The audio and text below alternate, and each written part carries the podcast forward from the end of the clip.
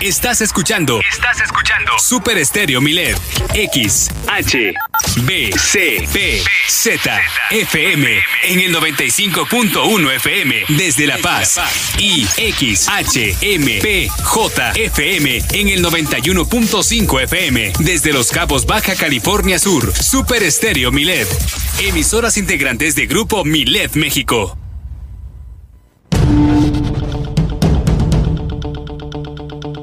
Las noticias este lunes 8 de noviembre aquí en Milet Noticias, Baja California Sur. Hay un menor de 6 años que está gravemente intubado por el COVID-19 en el hospital Salvatierra. Eh, por eso mismo no hay que bajar la guardia y tratar de seguir con las medidas de seguridad que dicta la Secretaría. Ya inició la campaña también de vacunación contra la influenza en clínicas del Seguro Social aquí en el estado. Está suspendido ya el desfile del 20 de noviembre aquí en Baja California Sur. La Secretaría de Finanzas dice que ya no habrá más despidos en el gobierno del estado. También esta misma Secretaría dice que cerca de 100 mil autos usados estarían en el programa de regularización aquí para el estado. El Instituto Estatal Electoral ya eh, pues aprobó la desaparición de tres partidos políticos a nivel local, el Partido Encuentro Solidario, Fuerza por México y Redes Sociales Progresistas. Ganó Lupita Saldaña, ahora que estamos hablando de partidos, las votaciones internas del Partido Acción Nacional, una votación eh, muy pobre para dirigir el partido en el Estado. La Comisión de Asuntos Fiscales en el Congreso eh, dialoga con las autoridades municipales aquí en la entidad de los cinco municipios para que a más tardar el día 15 de este mismo mes de noviembre presenten su propuesta de ley de ingresos para este 2022.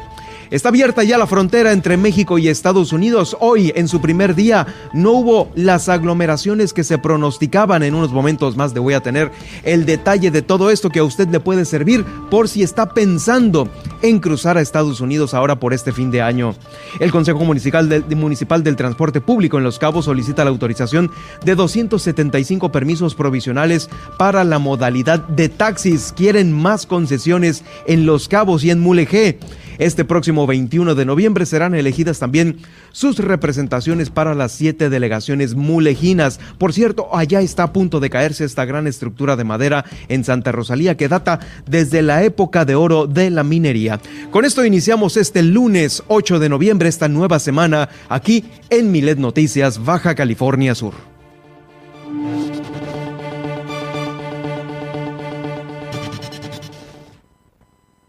Ahora, Milet Noticias Baja California Sur. La información más importante de las últimas horas.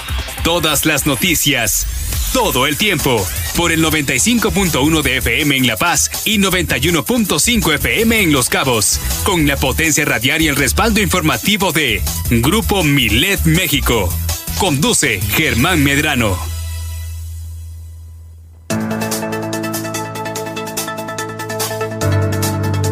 Una semana más, bienvenidos a todos ustedes que nos escuchan en La Paz y Los Cabos, en La Paz en el 95.1 y en Los Cabos en el 91.5 de su FM. Yo soy Germán Medrano y me da mucho gusto saludarle e iniciar una semana juntos a través de estas dos frecuencias de Milet Noticias.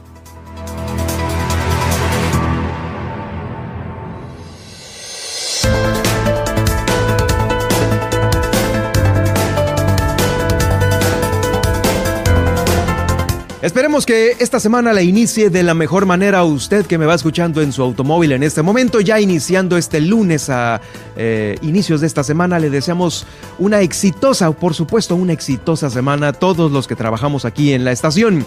Saludos a nuestros amigos de Los Cabos, quienes también allá nos escuchan en el 91.5 de FM. Esperamos que continúen con nosotros eh, durante el resto de la semana y por supuesto el resto de este lunes a través de la programación que tenemos especialmente programada ya para todos ustedes. Bueno, un fin de semana donde como siempre de sábado y domingo se acumula información que se la damos a conocer puntualmente el día de hoy nosotros aquí en Milet Noticias Baja California Sur. Eh, quiero iniciar esta esta emisión con esta información un poquito pues triste, lamentable. Lamentable porque la secretaria de Salud ha confirmado que la secretaria de Salud, Cecil Flores Aldape, pues hay un menor entubado de seis años con un estado de salud lamentablemente grave en el hospital Salvatierra y también 10 más se encuentran intubados de 18 que están hospitalizados por el COVID-19. Esto es una gran muestra de que pues el, el, virus ahí está, no se ha ido y está ocasionando todavía estragos en las familias de Baja California Sur. Por supuesto, le pedimos a usted, señor padre de familia, que no dude en revisar una y otra vez que a las escuelas se asista eh, personalmente con los alumnos con gel, con el cubrebocas y que no olviden repetirle una y otra vez que hay que tener una sana distancia, no hay que quitarse el cubreboca eh, pues ahora sí que en la oficina, en la escuela, en la calle, en las áreas públicas, ni haciendo ejercicio, por supuesto, porque esto en el cualquier descuido es una situación microscópica la que está entre nosotros y esa misma puede ocasionarnos que uno de nuestros familiares eh, pues pueda de nueva cuenta caer en el hospital y de una manera grave, como este pequeño de seis años que la está pasando eh, pues con los cuidados intensivos eh, eh, muy vigilado en el hospital y que esperemos que en las próximas horas seguramente se va a recuperar y, pues va a servir para que muchos otros papás eh, que nos están escuchando tomen esto en cuenta porque no queremos un fin de año, una Navidad con tristes noticias. No lo queremos, por supuesto. Este pequeño va a salir adelante, estoy seguro de ello. Y también los demás que se encuentran intubados, vamos a eh, poner toda nuestra buena vibra de nuestra parte para que salgan adelante y que, eh, pues bueno, no, no, vayan a haber más casos de estos eh, en este fin de año. Hay que cuidarnos. Ahí están las estadísticas, los números que son fríos y que no queremos que esos mismos números y esa estadística llegue a nuestra familia para este fin de año. Vamos a procurar eh, tomar todas las medidas necesarias para que no seamos parte de la estadística. La mayoría de las personas que se encuentran eh, con los eh, respiradores artificiales, la mayoría de estos 10 intubados han mostrado un, un patrón de comorbilidad Inclusive muchos de ellos eh, pues tienen las dos dosis de vacunas. Las dos dosis. Cuidado con esto. Eh, recordó la importancia la secretaria de salud de adquirir esta vacuna porque pues son las que nos pueden proteger por eh, padecer enfermedades como esta, como la del COVID-19.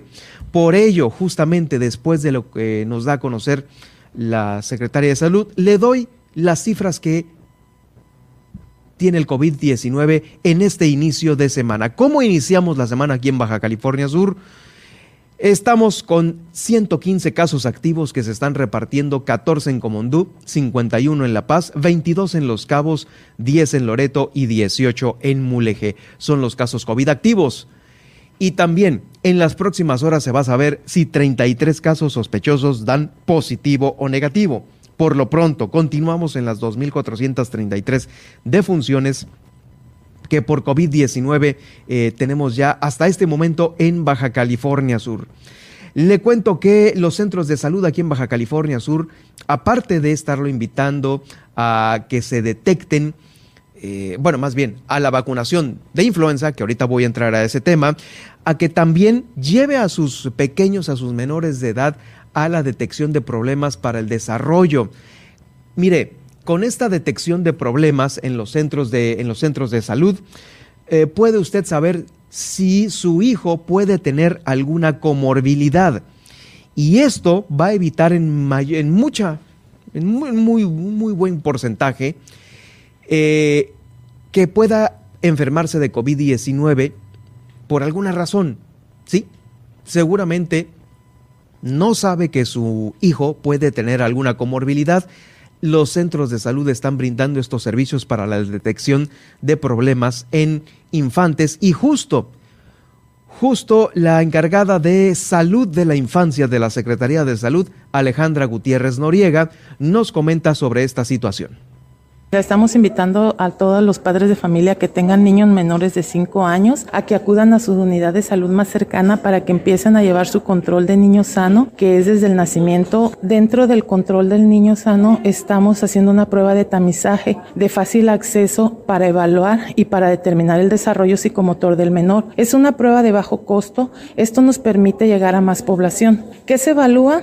Pues se evalúa las áreas del desarrollo, la motricidad gruesa y fina, el lenguaje, lo que es lo social y de igual se evalúa las señales de, alerta y de alarma. Sí, también se ve si hay factores eh, biológicos de riesgo. Así que te invitamos a que vayas a tus unidades, se te eh, atenderá con un personal profesional. Estos son los tamizajes para los menores de edad, pero también recordemos que eh, personal de la Red Estatal de Salud Mental está promoviendo la prevención y atención ambulatoria de eh, adicciones entre todos los menores de edad. Cuando alguien menor de menor a 17 años, entre 12 y 17, eh, se va a checar a las clínicas, inclusive sobre las, las jornadas de vacunación contra el COVID-19, ya que está ahí justo en el centro de vacunación, se están aprovechando estas visitas para que personal de la Red Estatal de Salud Mental eh, les informe a ellos mismos y también a algunos padres de familia sobre eh, las, eh, la prevención de adicciones frente a la vacunación contra el COVID-19. Este acercamiento con madres y padres de familia que llevaron a sus hijos a vacunar se desarrolló con la finalidad de que conocieran los distintos tratamientos por si alguno de los menores de edad, sí, escuche usted bien, algunos de los menores de edad muestran señas de eh, alguna alerta por adicción. Esto es una realidad que está sucediendo aquí en Baja California Sur. Es una lamentable noticia. Sabemos que hay niños, porque así nos los han dado a conocer en las estadísticas, niños de quinto, de sexto año de primaria, que pues ahí están con este tema de iniciar en las adicciones. ¿Sabe usted cómo detectarlo? Bueno, pues sobre ello está la invitación de la Secretaría de Salud a través de Estela Castro Terrazas, quien es la encargada de la Red Estatal de Salud Mental. Usted, padre de familia, escuche esto, por favor.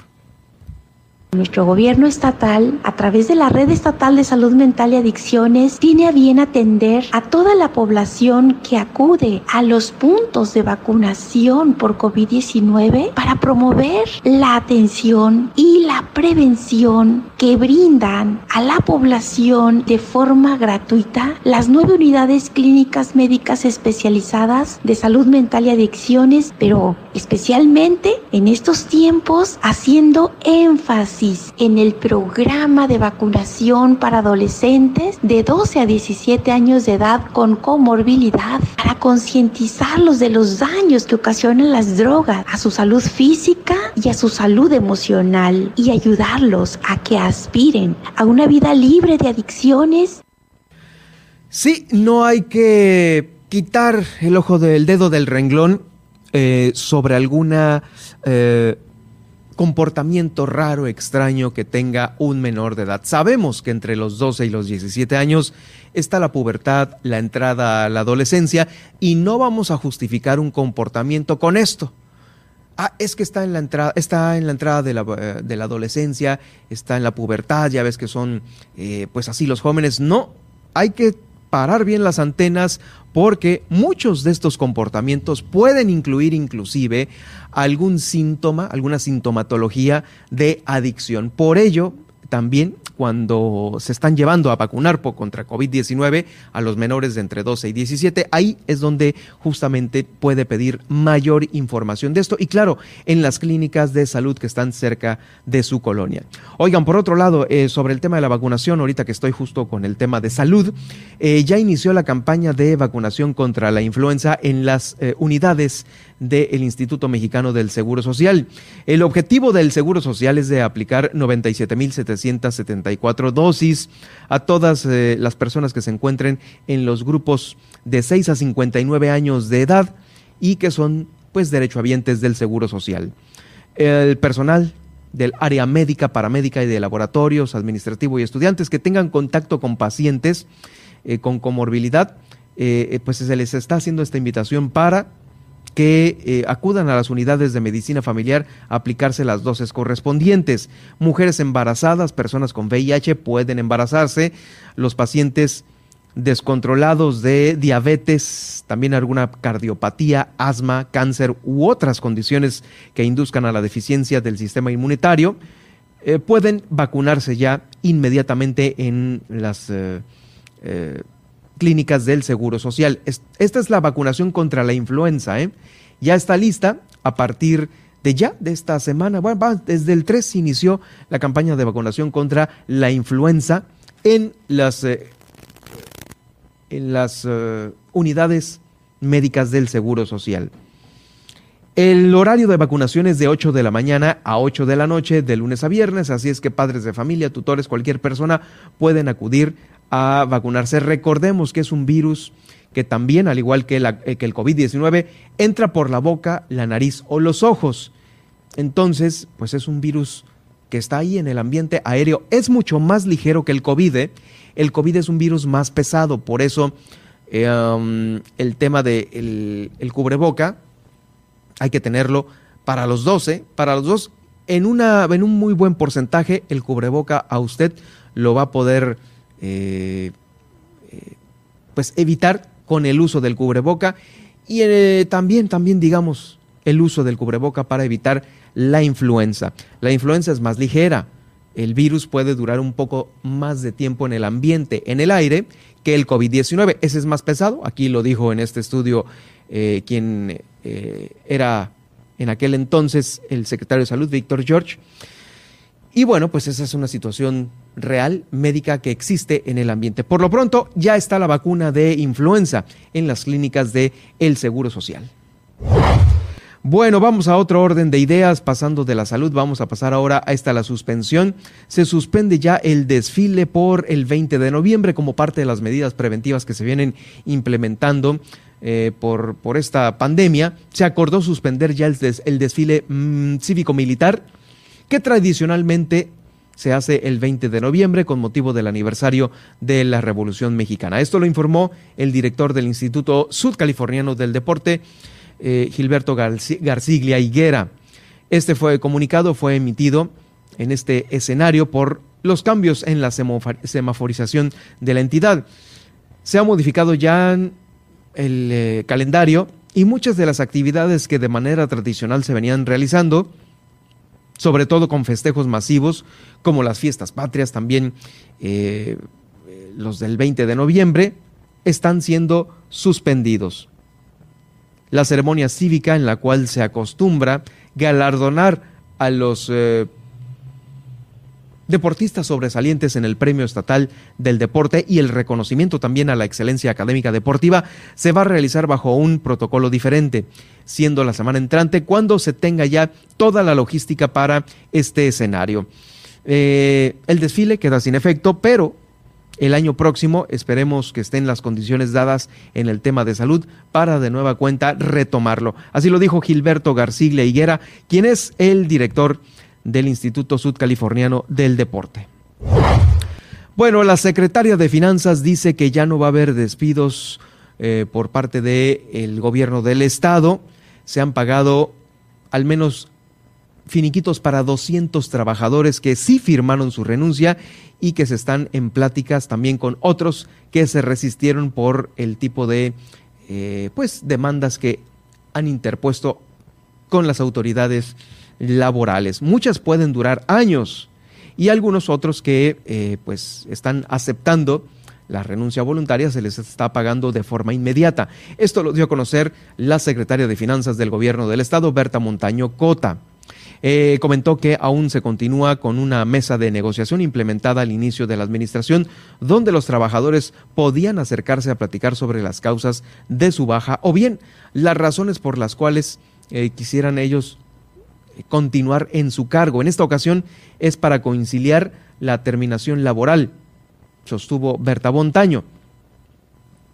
Son mesas, de negociación que están y continúan abiertas.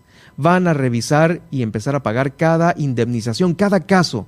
Para muchos es importante tener de inmediato este monto por pues todas las deudas que a veces uno puede contraer, ¿no? Y ante un cese laboral, híjoles, pues ¿qué, qué, hago, no?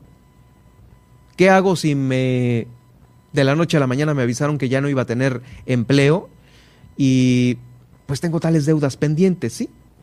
Lamentablemente de esta, de esta manera es como muchos aceptan el finiquito y no está de más, ¿eh? No está de más recordar que mm, hay derechos laborales que cualquier trabajador puede hacer valer. Eh, sabemos que hay una asesoría particular de muchos trabajadores laborales en los cuales, ¿sabes qué?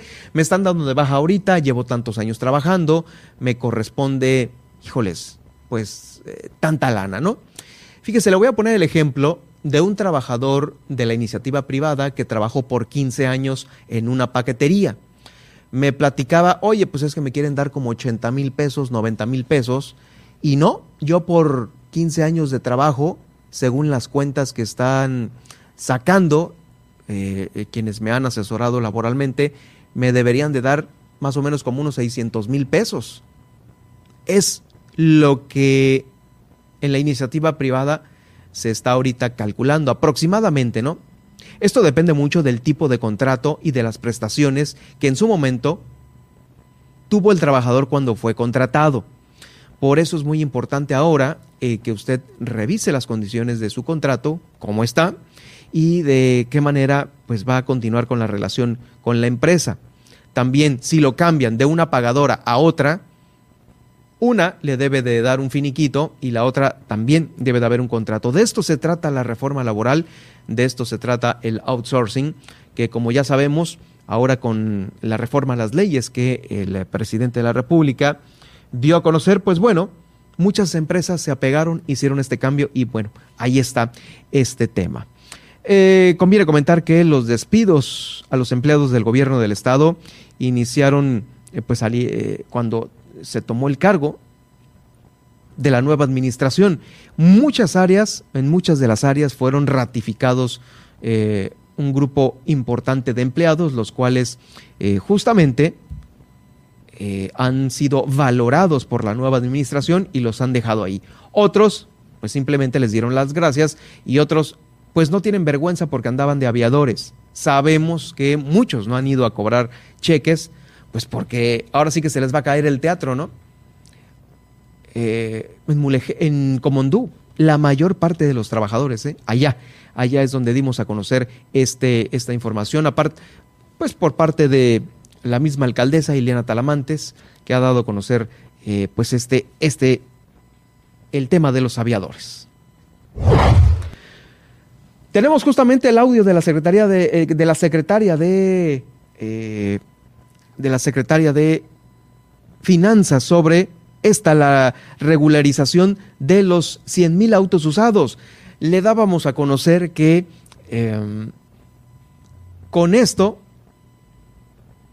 el nuevo decreto para regularizar los autos chocolate, híjoles, pues ahí están tratando de aterrizar de qué manera se va a hacer, porque muchos están renuentes a pagar, a pagar 2.500 pesos. 2.500 pesos, lo decíamos, no es una cantidad estratosférica de dinero, no lo es. Sin embargo, con esto ya va a quedar regularizado y va a tener la certeza de que el auto que usted maneja, pues no está inmiscuido en alguna demanda, en alguna situación penal o, envuelto en una situación criminal. Esto de luego de que el presidente Andrés Manuel López Obrador firmara este decreto para que entrara en vigor la regularización de los autos chocolates. La secretaria de Finanzas del Gobierno del Estado dio a conocer que se trabaja en la construcción de un padrón vehicular para determinar cuántos vehículos están en esta situación.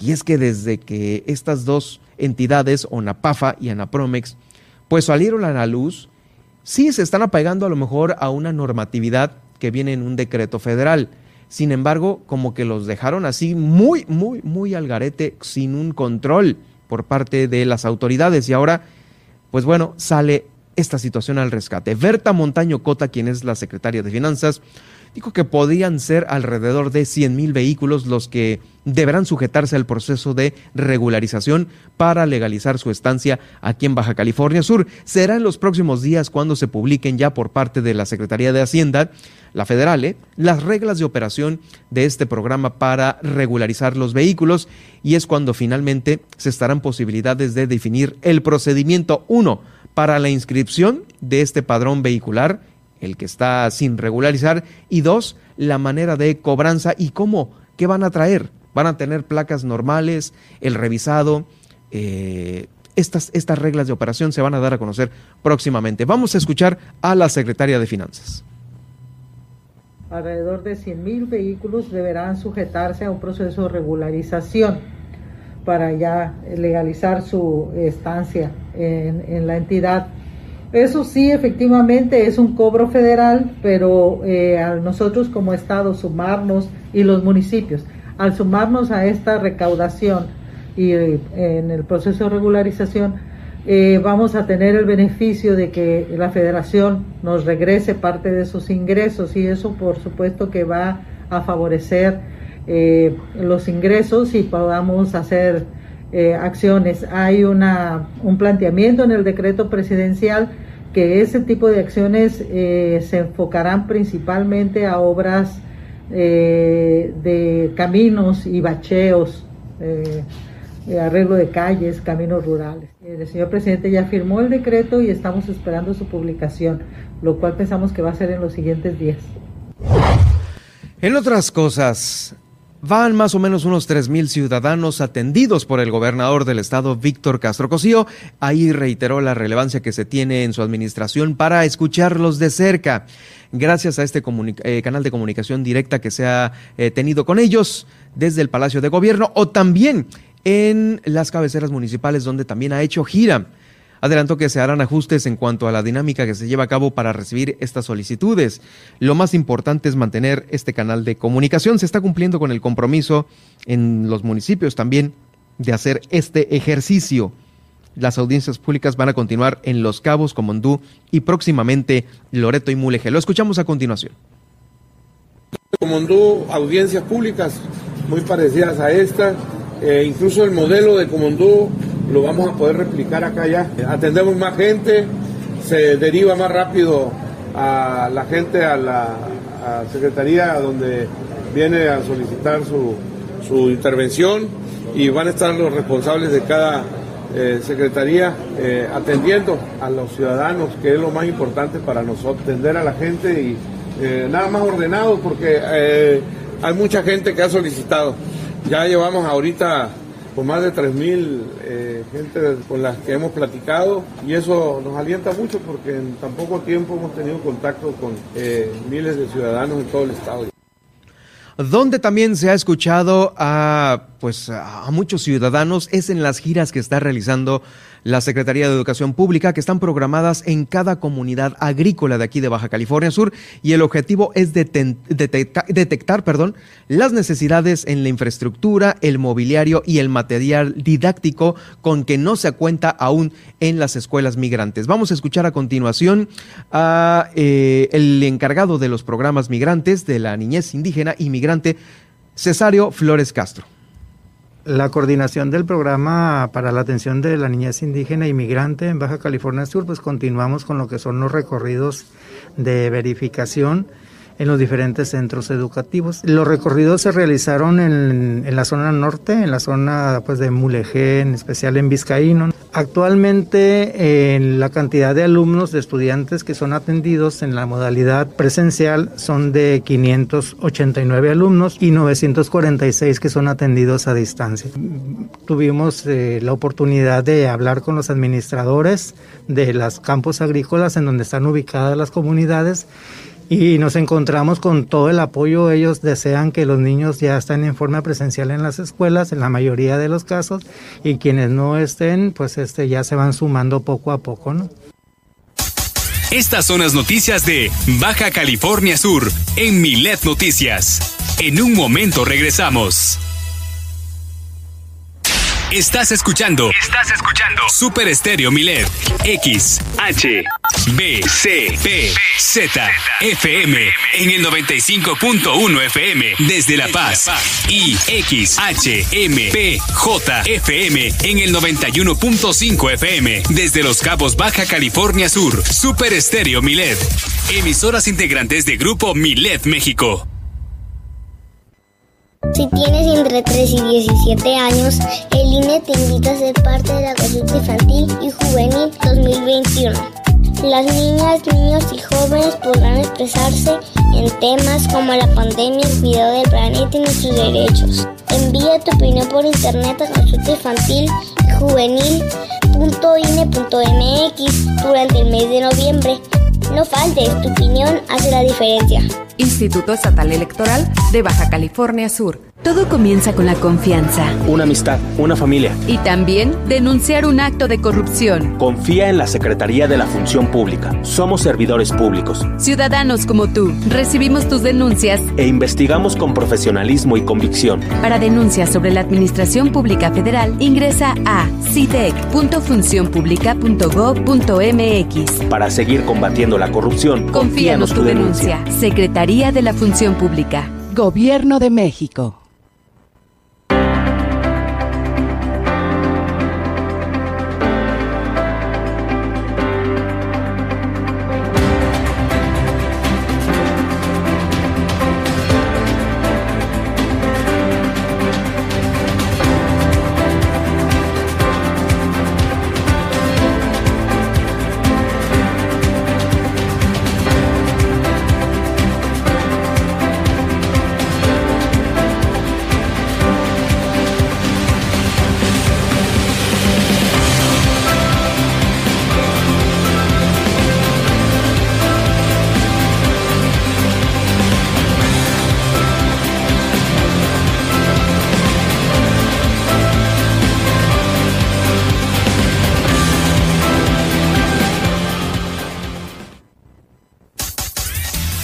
Noticias Baja California Sur transmite en Los Cabos en 91.5 FM y La Paz 95.1 FM. Continuamos en Milet Noticias Baja California Sur.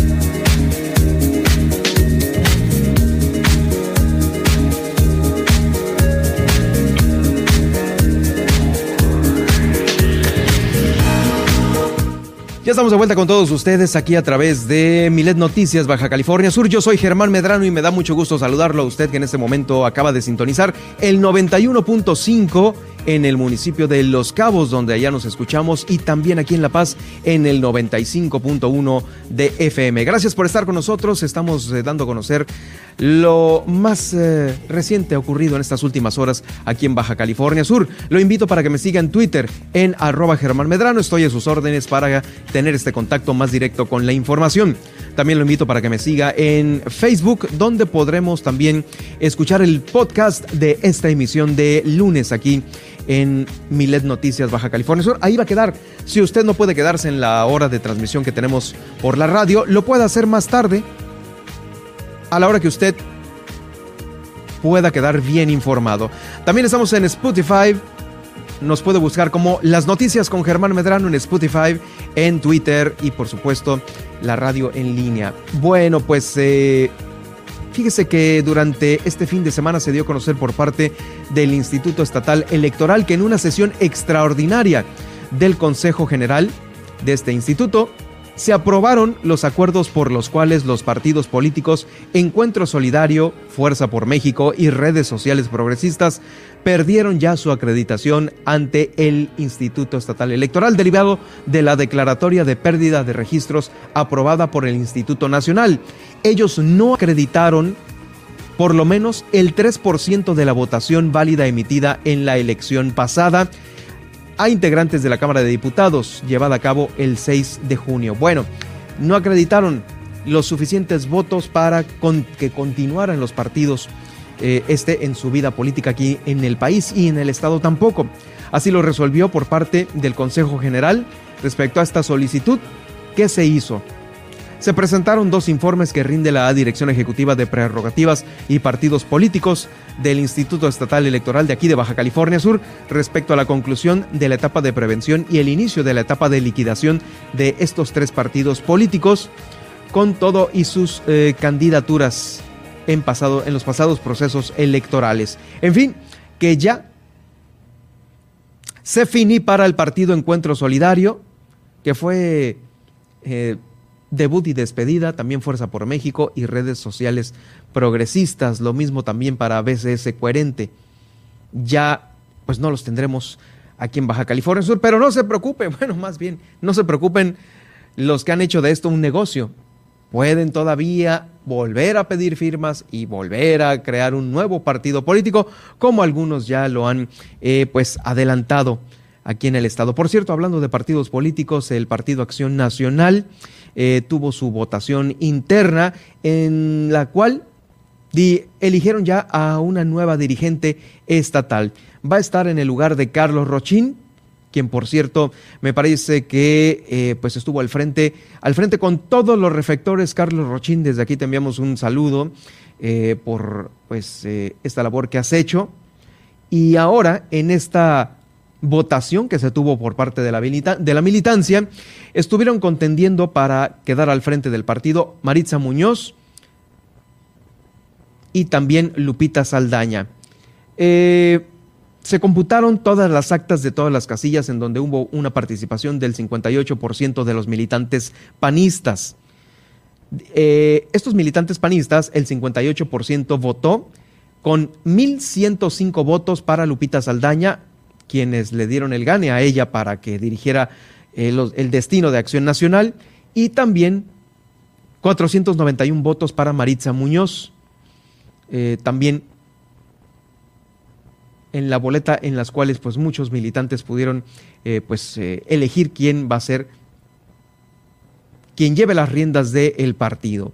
Bueno, pues ahí está, es la votación final. El dirigente estatal, el aún dirigente estatal, Carlos Rochín, felicitó a toda la militancia del Estado que el día de ayer salió a emitir su voto y lograron hacer de esta jornada un ejercicio de participación eh, importante en el partido Acción Nacional. Bueno, no, no fue ejemplar, fue nada más importante. Ejemplar sería que puff, se continuara con aquellos números panistas que se tenían pues hace algunos años. También felicitó a las dos candidatas que realizaron una campaña ejemplar. Me parece que eh, pues los reflectores los tuvo vigentes Lupita Saldaña, esto debido a la anterior elección en la cual pues no fue favorecida con el voto allá en el municipio de Los Cabos, quería ser ella la alcaldesa, no lo logró, le ganó Oscar Lex, eh, me parece que fue una votación contundente de Oscar Lex, eh, también no puedo calificar yo como una campaña brillante la que tuvo Lupita Saldaña, hubo muchos eh, pues bueno, áreas de oportunidad, como se les dice ahora, o errores, para que lo entienda usted, que se hicieron en esta campaña y pues bueno, quedó ahí ella como eh, la líder del partido. Vamos a ver qué hace Lupita Saldaña con Acción Nacional, qué es lo que puede rescatarlo. Y bueno, Maritza Muñoz, quien también, eh, ella pues tenía los reflectores tanto en la administración pasada y, en la antepasada también fue Contralora, fue también alguna de las eh, figuras importantes de la política sudcaliforniana, pero ya en los últimos meses, inclusive en la campaña, en la campaña de la anterior elección, no resaltó tanto, no se vio tanto el trabajo de Maritza Muñoz, estuvo ahí pues dando los buenos días en las redes sociales y hasta ahí. Eh, mm, no puedo hablar más de otros reflectores, de a lo mejor de eh, temas contundentes, temas de peso que ella haya podido tener en la agenda panista para el anterior proceso electoral. No, no lo tuvo, no tuvo señalamientos importantes y bueno, por lo mismo, no, no señaló, no tuvo los reflectores, porque así es esto también de la política. Eh, a veces el hecho de no pegarle al pesebre, pues es tener un reflector eh, apagado. Pero ¿qué tantos señalamientos no pudo haber hecho Maritza Saldaña cuando el PAN, Acción Nacional, tuvo los resultados que tuvo en la anterior elección. De que había tema para hablar, había tema. Ahí están los coordinadores de campaña, eh, lo que se realizó en las, en las mismas campañas como estrategias.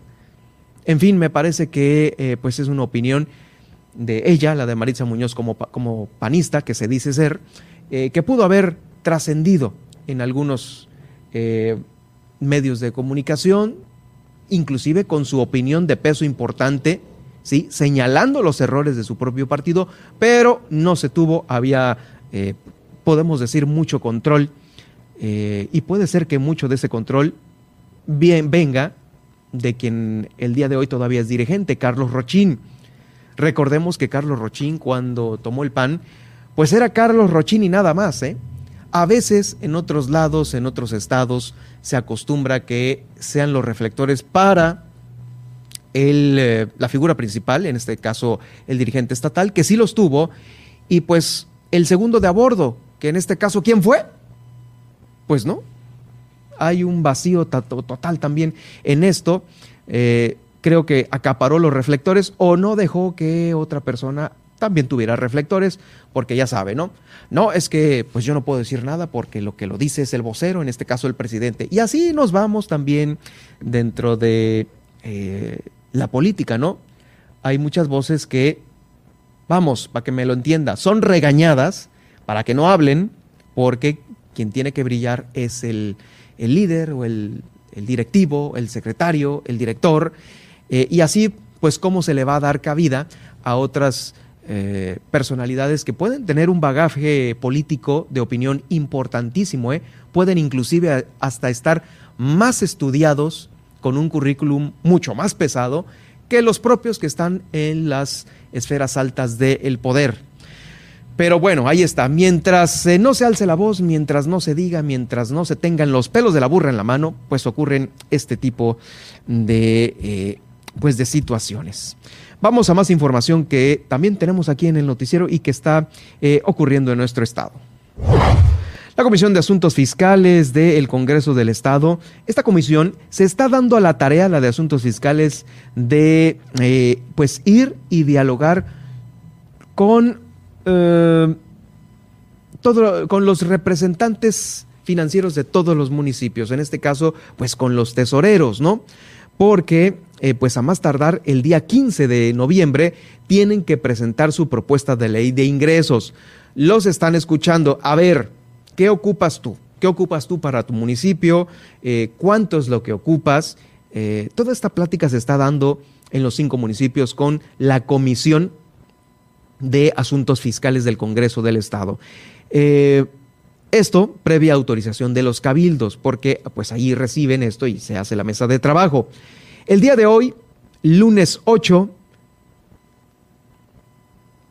habrá de visitar la alcaldesa de Comundú, Iliana Talamantes, eh, pues a esta, a esta comisión y posteriormente va a ser la alcaldesa de Loreto, Paola Cota y finalmente Edith Aguilar, la alcaldesa de Mulegé.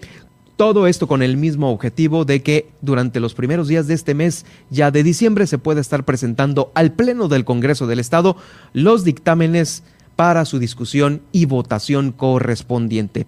Eh, vamos a escuchar a continuación a quien es eh, Enrique Ríos. Enrique Ríos, quien es el diputado encargado de esta comisión. Para dictaminar las leyes de ingresos de los municipios del Estado para el próximo año 2022, la Comisión de Asuntos Fiscales y Administrativos que me honro en presidir, hemos iniciado con la alcaldesa de La Paz y el presidente municipal de Los Cabos un amplio ejercicio de diálogo que este lunes vamos a continuar con la presidenta municipal de Comondú a fin de llegarnos de información y presentar próximamente al Pleno de Diputadas y Diputados dictámenes sustentados en la realidad que viven los ayuntamientos de la entidad. En el transcurso de los próximos días estaremos visitando a las presidentas municipales de Loreto y Mulegé y sus equipos técnicos de tesorería con la misma finalidad.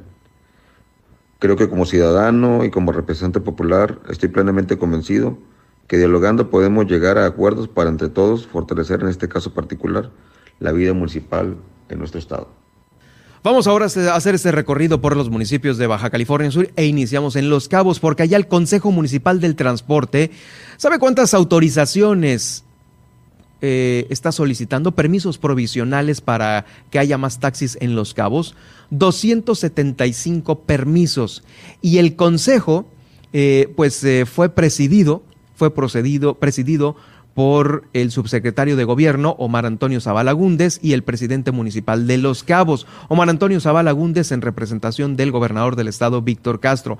Ahí ellos encabezaron la sesión del Consejo Municipal de Transporte, donde se determinó que, pues, eh, se tienen que solicitar al Ejecutivo 275 eh, permisos provisionales, de los cuales 100 serán para atender la demanda en San José del Cabo y 175 en Cabo San Lucas.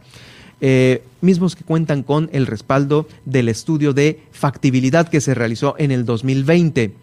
Mario eh, Martín eh, Guadalupe Salinas Ceseña, quien es el director de movilidad de Los Cabos, consideró que es una fecha histórica para Los Cabos porque se va a mejorar el servicio y los tiempos de espera pues se van a acortar Será necesaria también la actualización del estudio de necesidad para determinar el número de concesiones que se podrán otorgar en la modalidad de taxis, trabajo que el área a su cargo estará coordinando con las autoridades municipales. La propuesta fue aprobada por unanimidad de los integrantes del Consejo Municipal del Transporte quienes agradecieron la pronta respuesta de las autoridades municipales y sobre todo la voluntad del gobernador del estado con estas acciones. Recordemos que Víctor Castro ya había dado a conocer que eh, no, perdón, el alcalde Oscar Le había dado a conocer que iban a darle prioridad a los taxistas de los cabos y no tanto así a los eh, choferes de Uber o de algunas electrónicas. Es el tema, ¿eh? La ley de movilidad con la que no pudo Carlos Mendoza, de alguna manera se está socializando ya con estos primeros encuentros con el nuevo gobierno de Morena que está en Los Cabos, al frente con Oscar Lex y por supuesto también con eh, el... Eh, el, Consejo Municipal del Transporte y las autoridades del gobierno del estado. En fin, que bueno, ahí está esta situación. Oigan, ya que estoy hablando del alcalde, déjeme decirle que le dio el banderazo de inicio a las obras de infraestructura hidráulica y sanitaria en Los Cabos. Está garantizando más agua para los cabeños. Recordemos que... Eh, no podían esperar, ese fue el, dicho del alcalde Oscar Lex, no podemos esperar a la eh, desalinizadora hay que darle más agua a los cabeños y justamente este es su comentario. El agua es, responsabilidad de todos y lo hemos asumido, hemos asumido este lema y así, así va a ser en esta administración. Por la vía legal vamos a, estamos ya trabajando para dotar de agua desde el acueducto de Cabo San Lucas, buscando la manera de cómo, cómo sí hacerlo y bueno, ya iniciamos también el cobro y de ahí va a salir para las obras de agua y para que todas las colonias tengan agua iniciamos el cobro y no vamos a perdonarle a nadie de lo que nos deben los grandes empresarios, pero hay que pagar el agua, pagarlo justo para que nuestra gente tenga agua.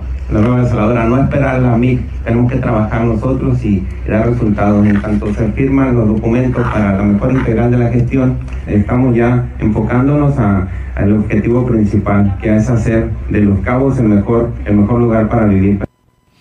No vamos a perdonar a nadie, dijo Oscar Lex, el alcalde de Los Cabos. No vamos a perdonar a nadie, refiriéndose a los grandes empresarios, porque pues sí, a veces muchos de ellos son los que deben la mayor cantidad de agua y se ocupa dinero justamente para este tipo de obras de distribución. Eh, lo mismo están haciendo también aquí en La Paz. ¿eh? Hay muchos, muchos deudores grandes. Por otro lado, Protección Civil de Los Cabos está iniciando esta campaña de concientización sobre el uso adecuado de pirotecnia para esta próxima temporada de fin de año, es la temporada decembrina. Se van a entregar trípticos e información principalmente a padres y madres de familia para difundir información sobre la juguetería pirotécnica. Vamos a escuchar al subdirector de Protección Civil, Francisco Cota. Eh, Planeación estratégica y capacitación, eh, ya hay una calendarización de 60 días de capacitación y de programas especiales como en este, en este caso, ¿no? Estamos nosotros este, eh, pues, claramente entendidos de que eh, de esta época, navideña todo lo que se da en cuestiones de, de festejos, este, de todo lo que viene siendo el uso de la pirotecnia de juguetería, y quiero comentarle que ya hemos tenido algunas reuniones con empresarios de la pirotecnia. Eh, se tocó el tema primeramente para regular todo lo que viene siendo pirotecnia de espectáculos y, eso que refiere a los permisos que ellos tienen para poder operar aquí en el municipio. ¿no? Eh, también por ahí, ya, por parte de la misma coordinación de capacitación, ya se generó un curso de tres días dos días de teoría, un día de práctica, visita al polvorín para conocer de primera mano este, la forma como trabajan ellos. Eh, igual, este, ya por parte del señor alcalde, ya tenemos la anuencia para que nosotros podamos generar como dirección el acercamiento con los eh, productores de la pirotecnia de juguetería para esta época navideña y a través del departamento de capacitación hacer un, pues un buen programa este, en relación a hacer acciones de prevención para que, bueno, el objetivo es que la pirotecnia no llegue de primera mano a los niños, sino que sea a través de los adultos quienes puedan este, maniobrar ese tipo de, juguetería dando la anuencia respectiva a ciertos productos, nada más, no solamente este, decir está el permiso y ya no, pero nosotros tenemos que ver Vamos a más información con nuestra corresponsal allá en el municipio de Los Cabos, Guillermina de la Toba, quien se encuentra lista ya con el reporte. ¿Qué tal, Guille? Muy buenas, eh, muy buenas tardes. Se busca ampliar ya el horario de transporte público. Esto será porque la movilidad empieza a ser, pues ahora sí que más fluida eh, de cara al fin de año. Eh, ¿Qué tal, Germán? Muy buenas tardes. Efectivamente, como bien lo mencionas, en una reunión que sostuvo el alcalde Oscar Lex con eh, transportistas, entre otros temas, pues se analizó esto de poder ampliar los horarios, porque mucha gente sale de sus empleos ya eh, pues muy tarde, ya no hay el servicio, y bueno, pues en ese sentido es que pretenden ampliar el horario. Escuchamos. solamente recibimos al Consejo la solicitud de los gremios de taxi, porque era exclusivamente para los taxis, y cada quien eh, presentaron los requerimientos de acuerdo a un estudio previo que ya se había hecho en años anteriores y para como iniciar qué tanto requiere eh, los cabos de servicio de taxi y cuántas unidades le hacen falta. En ese sentido, eh, cada gremio de Cabo San Lucas presentó la solicitud de, lo, de acuerdo a su escalafón interno, 35 en Cabo San Lucas, 35 personas que quieren la, la concesión por cada gremio y aquí en San José del Cabo 25. Próximamente habremos de reunirnos precisamente con los, con, los, peceros colectivos y a determinar lo que sigue y lo que puedan hacer y lo que le podamos ayudar. Cuando hay voluntad se pueden hacer las cosas. Tenemos que trabajar de manera conjunta para que los servicios se presten, se den y que nuestra gente que sale eh, ya después de las 10 de la noche, pues que no se les vaya en taxi. Y más información, comentarles que, bueno, eh, Daniel Torres, quien es el encargado de los programas federales aquí en Los Cabos, dio a conocer que en cuanto a la vacunación para menores de, de, 12 a 17 años, eh, pues se realizó, dijo, con mucho éxito y bueno, pues señaló que se aplicaron más de 415 y bueno, pues ya se trabaja para para ampliar la segunda dosis. En ese sentido, señaló que es importante que los padres de familia estén muy al pendiente para aplicarse la segunda vacuna. En ese sentido, pues dijo que para esta primera muy buenos días a toda la audiencia. Se realizaron en dos días. Y en más información, comentarles que, bueno, pues la iniciativa privada pues está buscando cómo salir de estos baches después de la pandemia y en ese sentido eh, solicitaron y se reunieron con el director de fomento económico para buscar opciones y salir de esta situación de pues principalmente escuchar las necesidades que todas estas cámaras tienen. Algo muy importante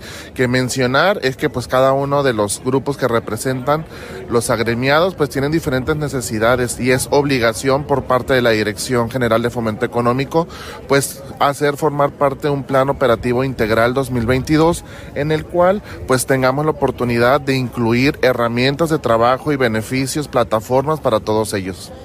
Bueno, ya llegamos a acuerdos. Ellos estaremos reuniéndonos cada dos meses.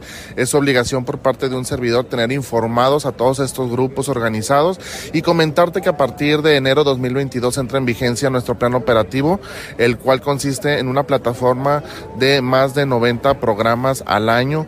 Ya se los estamos compartiendo. Una vez que Cabildo tenga la bien responsabilidad de aceptar, estaremos platicando de nuevo con las cámaras para compartirles todo el trabajo, todos los planes y pues todos los beneficios que ellos harán uso y cargo en este 2022.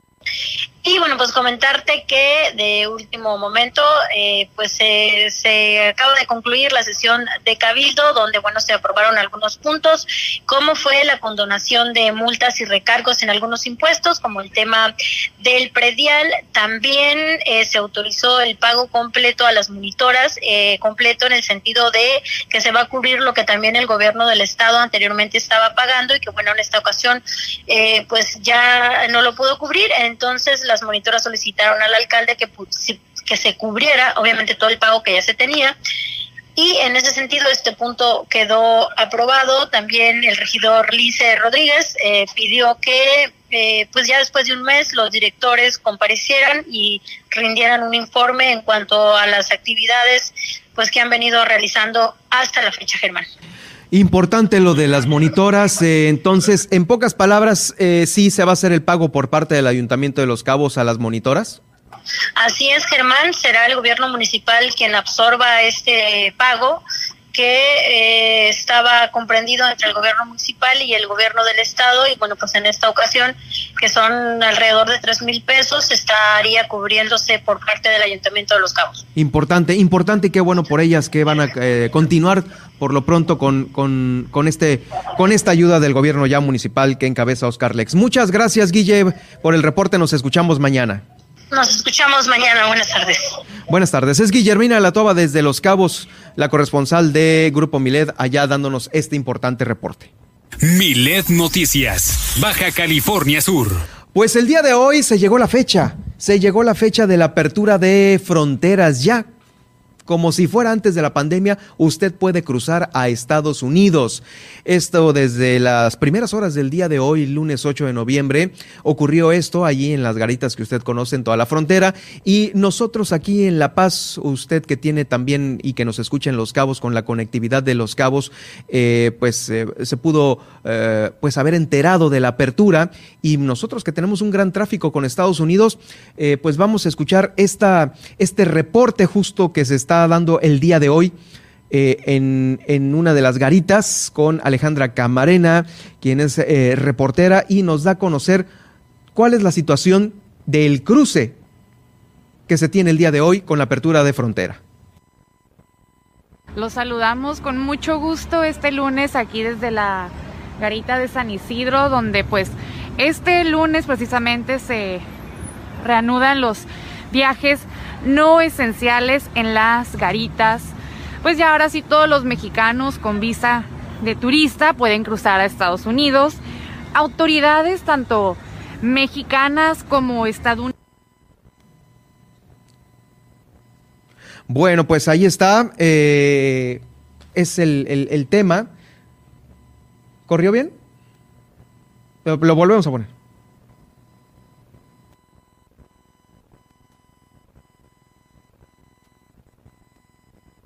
Bueno, eh, el día de hoy se esperaba que hubiera una aglomeración importante de autos ahí en las garitas y también de gente que va a cruzar peatonalmente. Sin embargo, esto pues no se llegó, no se llegó no, no, llegó a suceder afortunadamente. No hay tal tráfico, esto para que usted lo tome en cuenta si es que va a viajar de Los Cabos a Tijuana para quienes nos escuchan en Los Cabos, o eh, si usted viaja de La Paz a Tijuana también, tómelo en cuenta, no ha habido eh, pues mucha, mucha aglomeración sobre este tema. Vamos rápidamente ahora al resumen aquí en Milet Noticias, Baja California Sur. Un menor de seis años está gravemente intubado por COVID-19 aquí en el Hospital Salvatierra. Esto es una muestra de que no hay que bajar las medidas ni tampoco eh, pues descuidarse porque el virus ahí continúa. Inició la campaña de vacunación contra la influenza en clínicas del Seguro Social. Es la influenza la que ya está también en los laboratorios, en los hospitales. Se suspende el desfile del 20 de noviembre. La Secretaría de Finanzas dice que ya no habrá más despidos. También está calculando que cerca de 100 mil autos usados pudiesen entrar al programa de regularización, esto para regularizar los autos chocolates. Ya aprobó el Instituto Estatal Electoral la desaparición de tres partidos políticos nacionales a nivel local, que están representados a nivel local.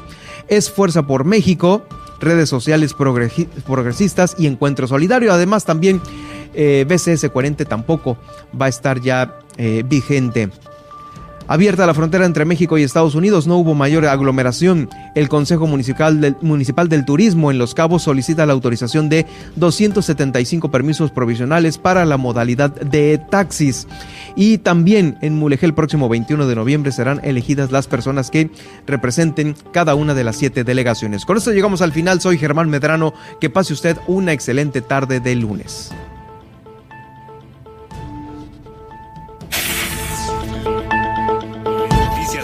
California Sur. Germán Medrano lo espera de lunes a viernes a partir de las 2 de la tarde en el 95.1 FM en La Paz y 91.5 FM en Los Cabos.